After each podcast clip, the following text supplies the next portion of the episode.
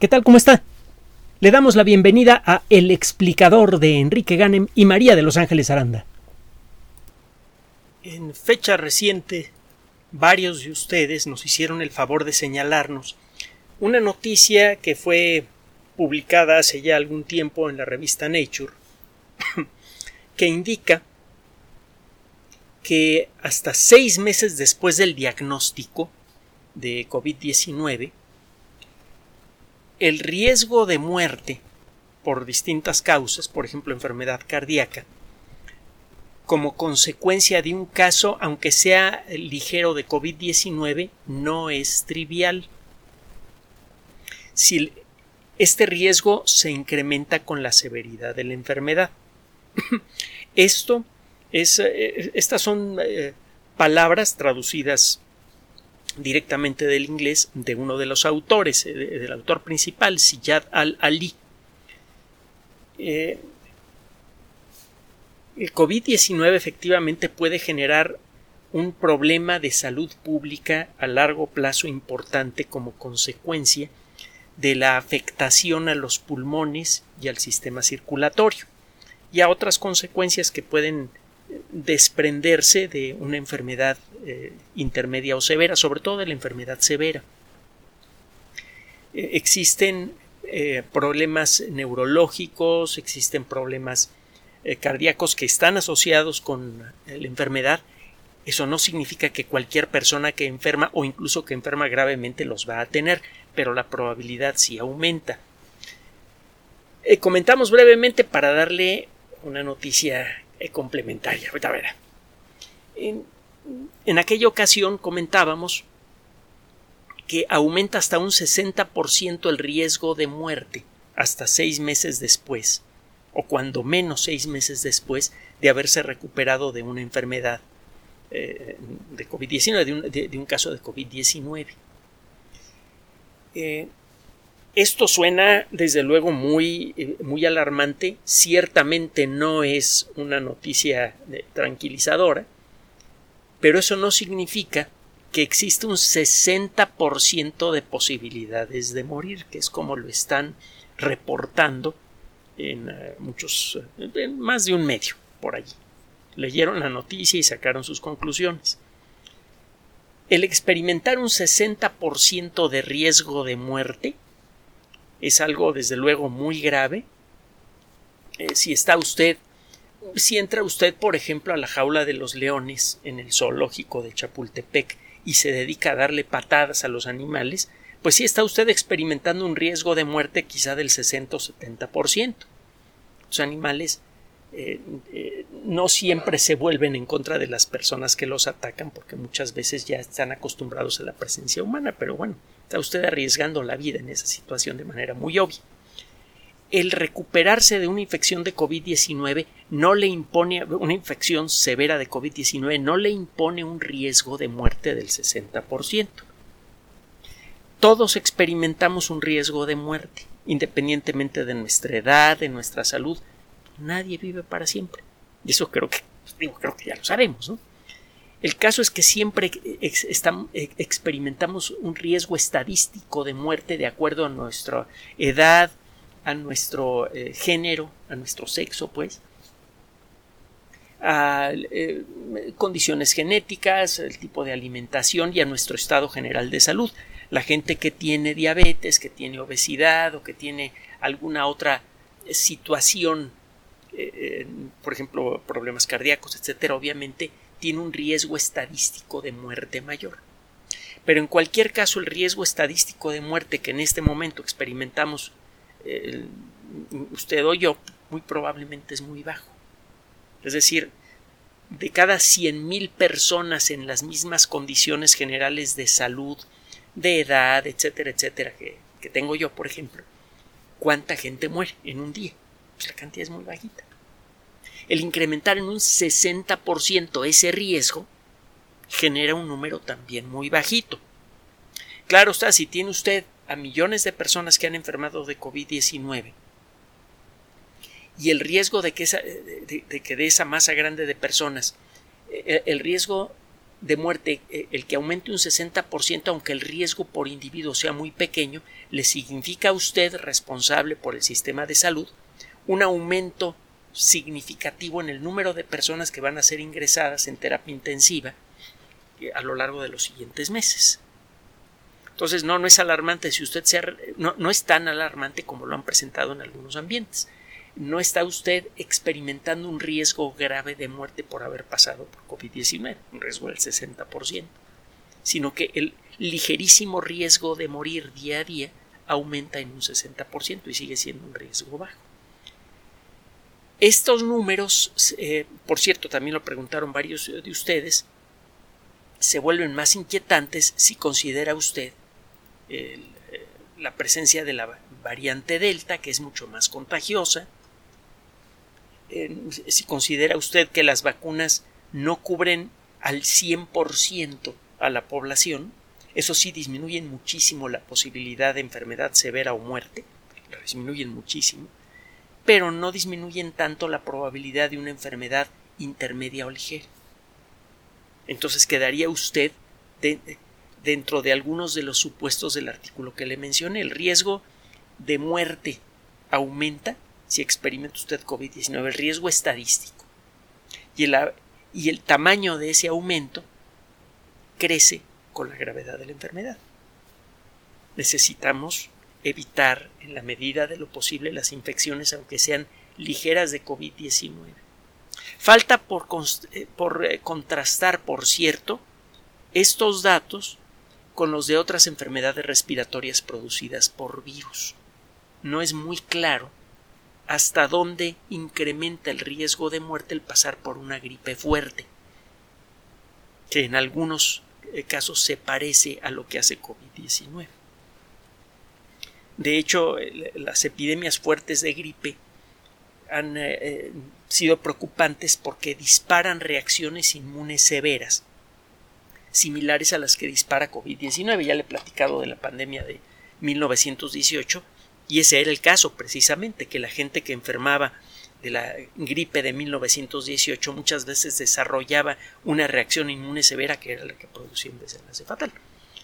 Entonces, eh, este dato es cierto, pero hay que tomarlo en ese contexto. No sabemos si cuando pasamos por una gripe también se incrementa algo el riesgo de muerte en términos estadísticos en los siguientes meses o no.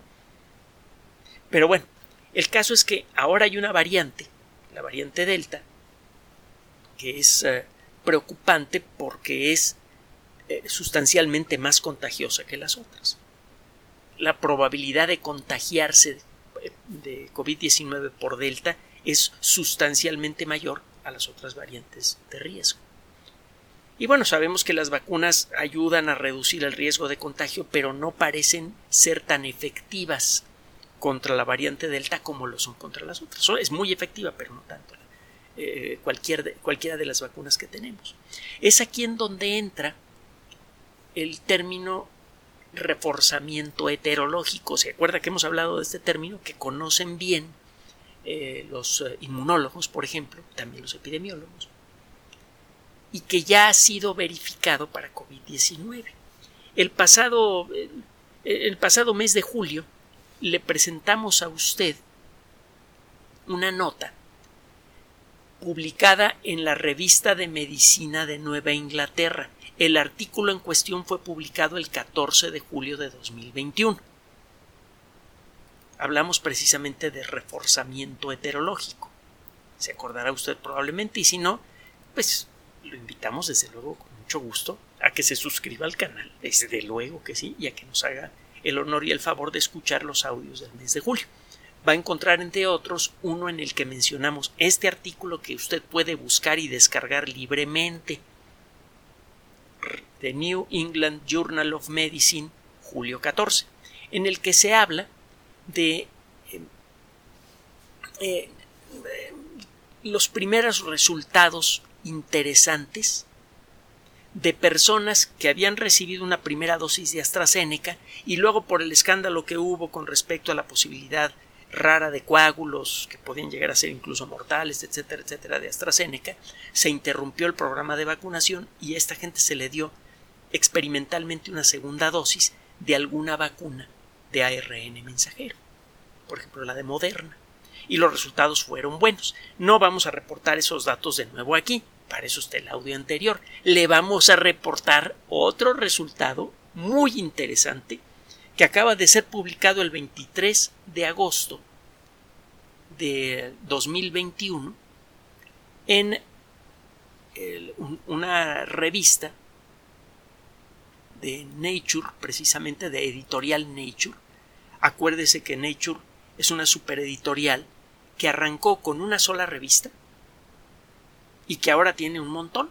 Una de ellas se llama Cellular and Molecular Immunology, es decir, inmunología celular y molecular. Un tema, desde luego, muy, muy activo en la actualidad porque no solamente es en donde se está eh, realizando la mayor parte del esfuerzo efectivo contra COVID-19, la inmunología es la disciplina que, entre otras cosas, eh, estudia cómo crear vacunas cada vez más efectivas, cómo funcionan las vacunas, etc. Y eso lo hace a nivel de ver qué le pasa a las células de, de una persona que ha sido infectada por un virus y cómo se protegen eh, esas células, las células del cuerpo de una persona contra una enfermedad, cómo funcionan las células T y las células B, y, luego el proceso se va más a fondo. En esta revista también se publican artículos que describen a nivel molecular cómo es que nuestro sistema inmune aprende a darle cachetadas a SARS-CoV-2. Bueno, pues resulta que no está usted para saberlo ni yo para contárselo. Lo puede usted leer en el artículo que puede encontrar en la revista Cellular and Molecular Immunology de editorial Nature, búsquelo en nature.com, busque la sección de Cellular and Molecular Immunology y si no pídalo en la búsqueda y busque los artículos publicados el 23 de agosto de 2021. Hay uno que tiene un título muy alegre. Se titula Neutralización de la variante Delta de SARS-CoV-2 después de vacunas homólogas y heterólogas y da los nombres de las vacunas.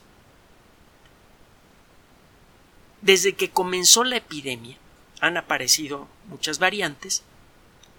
Eh, sabemos que la diferencia fundamental, la más importante entre las distintas variantes de SARS-CoV-2 está en la proteína de pico. se han hecho hay millones de personas que han recibido vacunas homólogas, es decir, vacunas de reforzamiento homólogo, es decir, se le dan dos dosis del mismo producto a estas personas con un intervalo de varios días. Y em, también se han tenido que realizar, forzados a veces por las circunstancias, experimentos heterólogos. Acuérdense de lo que dijimos hace tiempo del reforzamiento heterólogo en el mundo de la inmunología.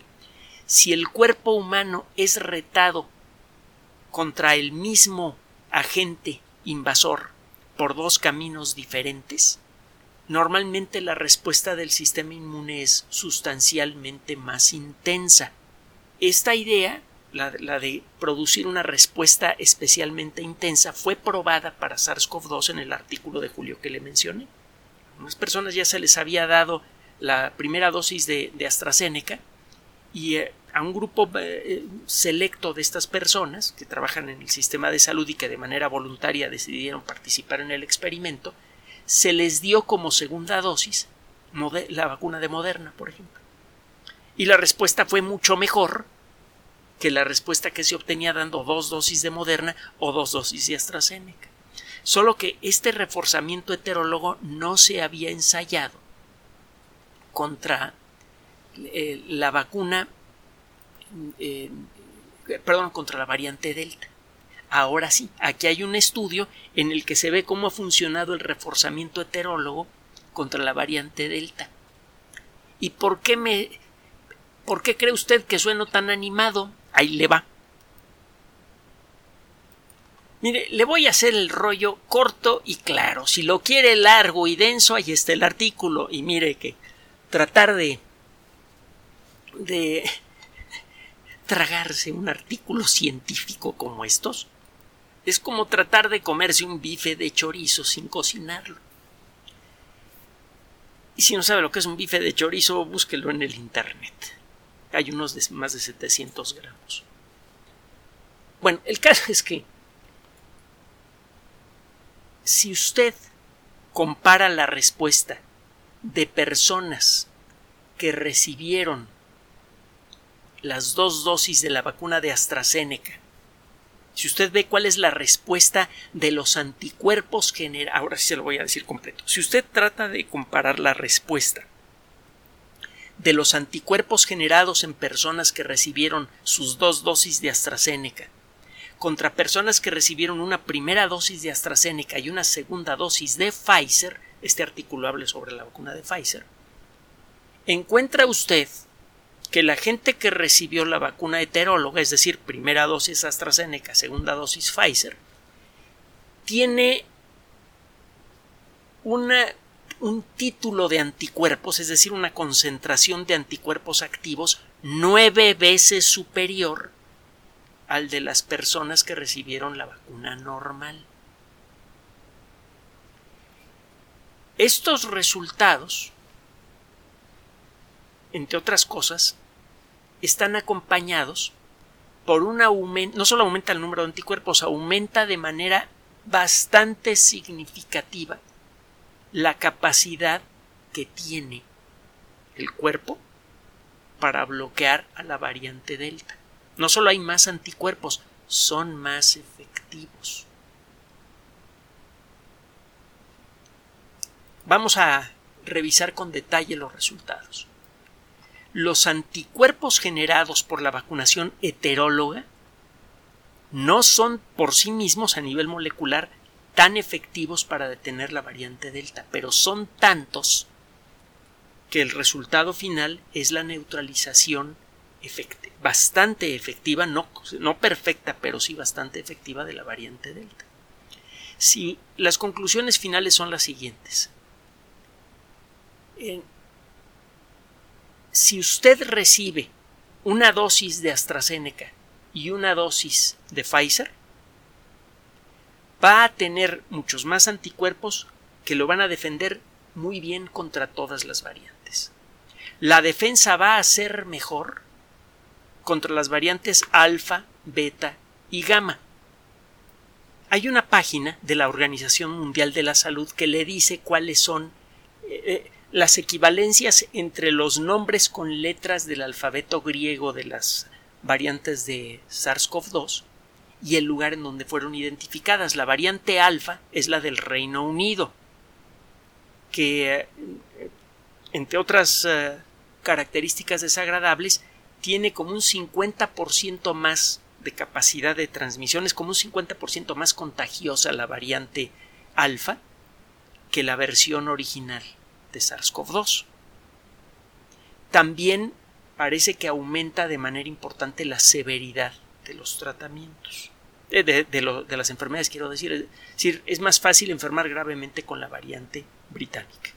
Bueno, queda usted perfectamente protegido contra la variante británica queda usted protegido, o casi perfectamente, queda protegido también contra la variante sudafricana, que también tiene una, una es más contagiosa, pues como un 50% más contagiosa que la variante inicial, que la variedad inicial, y eh, eh, daba la impresión de que se resistía muy bien a algunas vacunas. No sé si se acuerda, cuando comenzamos a hablar de la variante sudafricana, realmente estaba produciendo mucha alarma. Y la variante gamma, que también generó mucha preocupación, eh, que responde de, una manera más torpe a los tratamientos eh, con anticuerpos monoclonales de los que hemos hablado. Es decir, es una variante más difícil de neutralizar con los pocos medicamentos que han sido sintetizados hasta este momento. Bueno, esa variante gamma fue identificada en Japón y también en Brasil. Es la variante brasileña famosa y la variante japonesa que resultaron ser esencialmente la misma. Entonces, si usted se pone la doble dosis, una de AstraZeneca y una de Pfizer, queda usted con una protección buenísima contra estas tres variantes que son variantes de preocupación. Queda usted mejor protegido, protegida contra estas tres variantes a que si se pone usted las dos dosis de la misma vacuna. Ahora, la única, el único punto en el que gana la vacuna de Pfizer, aplicándola en forma homóloga, es decir, eh, dando las dos dosis de la vacuna de Pfizer, es que la vacuna de Pfizer tiene una protección un poco mayor contra la variante Delta. O los anticuerpos se le pegan mejor a la variante Delta. Pero si usted se pone la vacuna de AstraZeneca y luego se pone la vacuna de Pfizer, aunque sus anticuerpos sean menos efectivos contra el virus, como hay más, el efecto final es de una protección de altísimo nivel contra la variante Delta también. Si usted se pone a leer con cuidado los artículos publicados en revistas científicas con respecto a COVID-19, encuentra usted muchas veces este tipo de historias que rara vez va a encontrar usted en la pantalla chica o en, la bocina de, de su radioreceptor. Generalmente va a encontrar noticias a medias o noticias mal entendidas como la con la que comenzamos eh, la grabación del día de hoy. Las vacunas funcionan. Su funcionamiento mejora cuando las mezcla. No se sabe cuáles vacunas se pueden mezclar y cuáles no. No se sabe si hay alguna mezcla de vacunas que pueda mejorar estos números. Aquí estamos hablando de primera dosis AstraZeneca, segunda dosis Pfizer, pero acuérdese que está la vacuna de Moderna, que está la vacuna Sputnik V, que hay varias vacunas chinas y que hay un montón de otras vacunas que están a punto de salir. No sabemos si al mezclar una con otra podríamos generar una protección incluso superior a esto que le estoy mencionando aquí. Se lo vuelvo a comentar, lo comentamos en su momento en julio. Las vacunas por sí mismas son muy buenas, no perfectas, pero sí son muy buenas. Y resulta que sin tener que cambiarle su fórmula, se vuelven mejores, cuando menos en algunos casos, cuando las mezcla.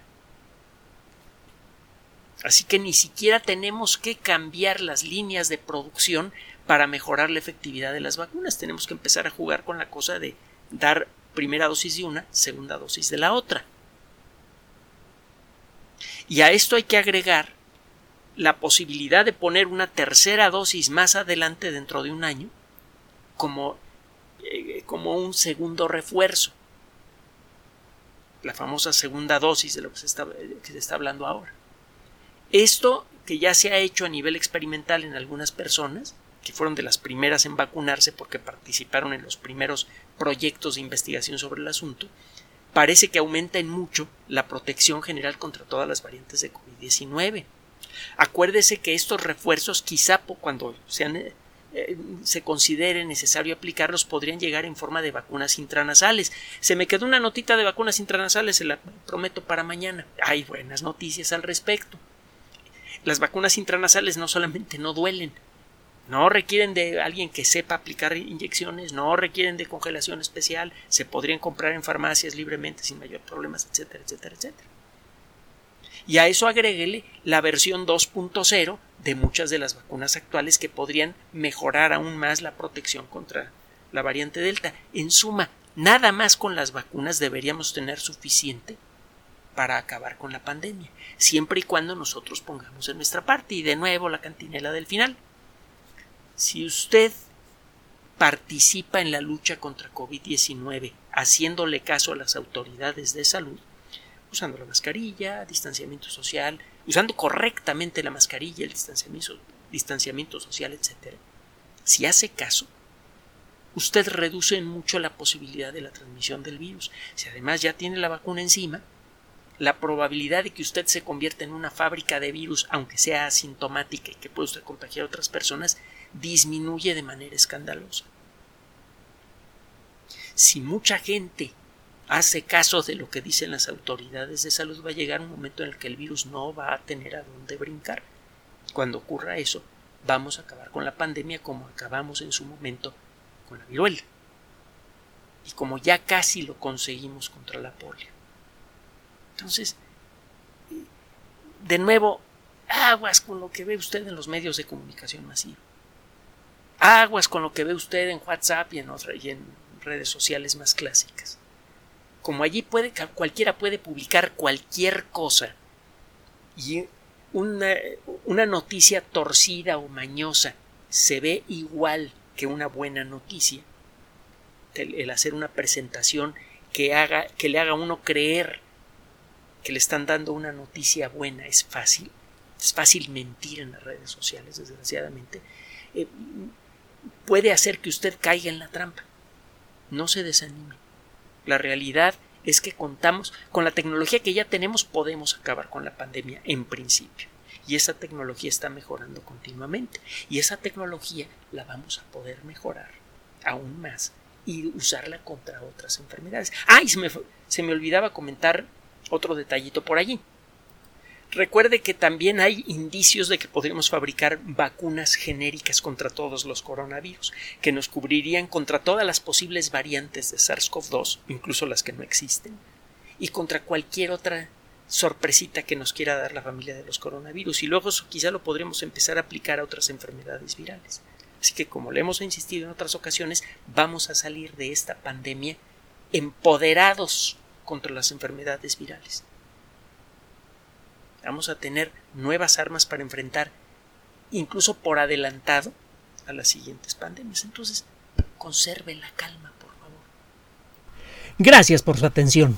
Además de nuestro sitio electrónico www.alexplicador.net, por sugerencia suya tenemos abierto un espacio en Patreon, el explicador Enrique Ganem, y en PayPal, el explicador patrocinio por los que gracias a su apoyo sostenemos este espacio. Puede usted descargar gratuitamente estos audios en formato MP3 en Spotify y en iTunes como El Explicador sitio oficial y en SoundCloud como El Explicador y con formato de video en YouTube en El Explicador sitio oficial. Recuerde nuestras redes sociales de siempre, Twitter Enrique-Ganem y en Facebook Enrique Ganem sitio oficial, El Explicador y los grupos que usted ya conoce. Finalmente, el explicador siempre somos María de Los Ángeles Aranda y Enrique Ganem. Gracias.